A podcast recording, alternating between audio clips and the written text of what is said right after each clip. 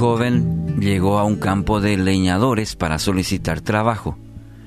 Al verlo el empleador, sin dudarlo, aceptó, puesto que era, era un joven y de apariencia bien fuerte, requisito para este trabajo de, de leñador, y le dijo que podría comenzar al día siguiente. En su primer día de trabajo aquel joven cortó muchos árboles. En el segundo día la producción fue menor, a pesar de que el esfuerzo fue igual que el primero. Al tercer día, este joven se esforzó más, golpeando con toda su fuerza el hacha en el árbol. Sin embargo, su trabajo produjo menos que el segundo.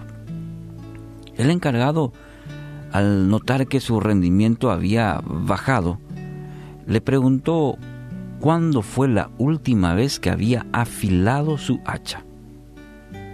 Este joven le confesó que estaba tan empeñado en su trabajo que no se había tomado tiempo para afilarla. Amigos, en nuestra vida ocurre algo similar. Muchas veces empezamos con entusiasmo, creemos que vamos a poder hacer todo con buena actitud, pero pasa el tiempo, nos cansamos, nos desganamos, abandonamos, nos sentimos solos. Y lo que habíamos proyectado, lo que habíamos empezado con ganas, con, una, eh, con todo el empeño, mm, va terminándose, va acabando. Usted debe tener afilado el hacha, como la ilustración, si lo aplicamos en, el, en la vida misma, vamos a usar ese término, afilar el hacha. ¿Y cómo lo hacemos? ¿Cómo nos preparamos para que cada día eh, el esfuerzo, la proporción de esfuerzo nos, nos brinde rendimiento y constante, perseverante? No solamente cuando empezamos.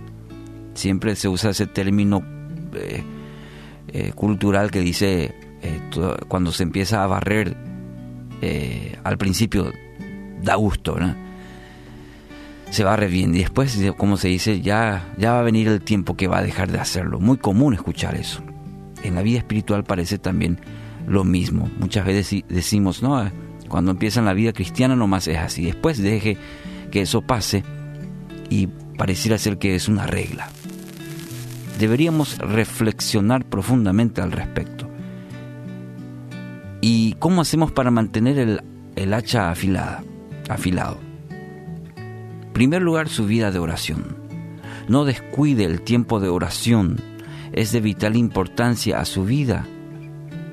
Clama a mí, te responderé y te daré a conocer cosas grandes y ocultas que tú no sabes, dice Jeremías 33.3. Entonces, el clamor a Dios, el tiempo de intimidad, tiempo de oración, de, de hablar con Él.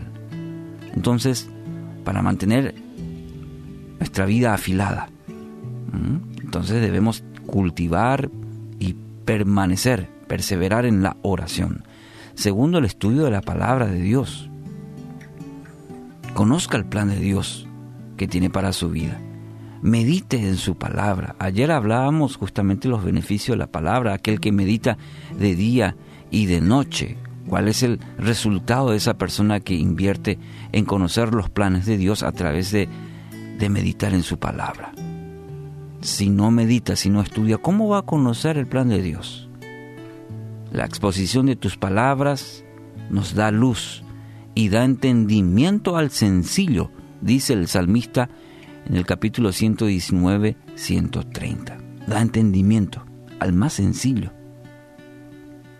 Y tercero, la comunión con otros fieles. Una familia de fe siempre será un soporte importante. Y en el tiempo que estamos viviendo esta pandemia, más, aún más. Y a veces podemos eh, tener la excusa hoy que no podemos ir a la iglesia, a un templo. Y permítame decirle en esta, en esta mañana, he visto algunas cifras de que cada vez va disminuyendo las personas que se conectan, las personas que quizás como en la ilustración de hoy empezaron con ganas pero van abandonando. Mucho cuidado. La comunión Y ahí si vamos, por ejemplo, a, a, la iglesia primitiva, encontramos que no tenían templos, pero sí tenían comunión con otras personas. Y eso es familia. En tal sentido, no descuidemos, no dejemos de congregarnos como acostumbran algunos hacerlo, dice, sino animémonos unos a otros. Y ahí está el secreto.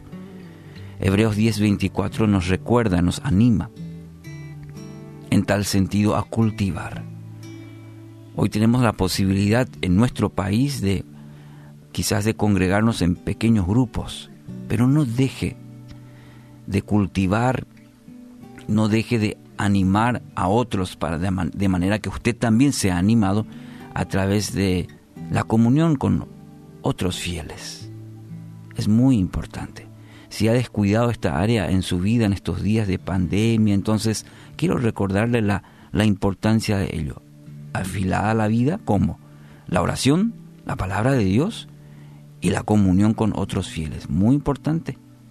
Entonces hoy rinda todo a Dios y permita que Él trabaje en usted estas áreas.